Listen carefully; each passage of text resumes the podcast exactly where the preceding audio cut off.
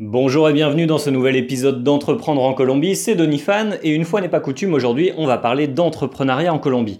J'ai sous les yeux un article de Portafolio, l'une des, euh, revues, l'un des, euh, magazines euh, spécialisés de la Colombie sur le thème du business, des entreprises, de l'industrie et du commerce de manière générale.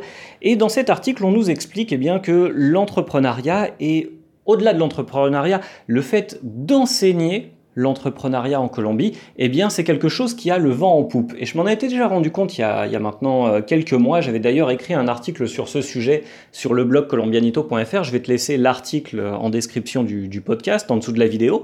Eh bien l'entrepreneuriat vraiment le, vent en poupe en Colombie. Il y a de plus en plus de personnes qui cherchent à entreprendre. Le fait d'être entrepreneur ici, c'est quelque chose de très bien vu, contrairement à, certains pays où bien euh, le fait d'entreprendre, eh bien tout le monde essaye de de te réfréner dans tes, ardeurs entrepreneuriales où on te dit non, euh, c'est risqué, euh, attention, tu vas perdre tes économies, tu vas perdre ton temps, euh, et si ça marche pas, comment tu vas faire Et si personne ne l'a déjà fait avant toi, eh bien c'est qu'il n'y a aucune raison que ça marche, sinon ça existerait déjà, blablabla. Ici en Colombie, les gens ont plutôt tendance à te pousser à entreprendre, c'est plutôt quelque chose qui force le respect, j'ai l'impression.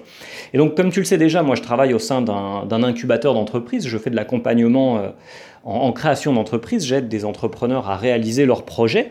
Mais euh, au-delà de ça, je me suis rendu compte eh bien, que euh, dans les universités colombiennes, dans la majorité des universités colombiennes, tous les étudiants, peu importe leur filière, sont obligés d'étudier l'entrepreneuriat. C'est-à-dire que peu importe euh, la, carrière et la filière que tu, tu, étudies en Colombie, ça peut être administrateur d'entreprise, commerce international, publicité, ou bien infirmerie, médecine, euh, physiothérapie ou peu importe, eh bien dans tous les cas, on va te donner des cours sur l'entrepreneuriat et la création d'entreprise. C'est quelque chose qui fait partie du système de l'éducation nationale ici.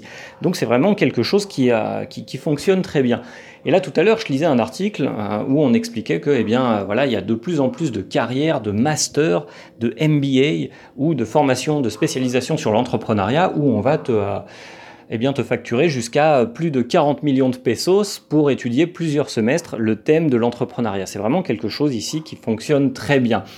Et au-delà de ça, sur, euh, sur ma propre ville, Barranquilla, où j'habite depuis maintenant 7 ans, je me suis rendu compte, euh, il, y a, il y a de ça environ un an, qu'il y a de plus en plus d'open space qui ouvrent leurs portes. C'est-à-dire qu'il y a des gens qui créent des entreprises pour te permettre de venir créer la tienne euh, au sein de leur bureau. Ça se présente sous forme d'un endroit avec quelques ordinateurs, avec des tables, euh, des canapés, etc., du café à volonté. J'ai même vu un open space avec de la bière à volonté.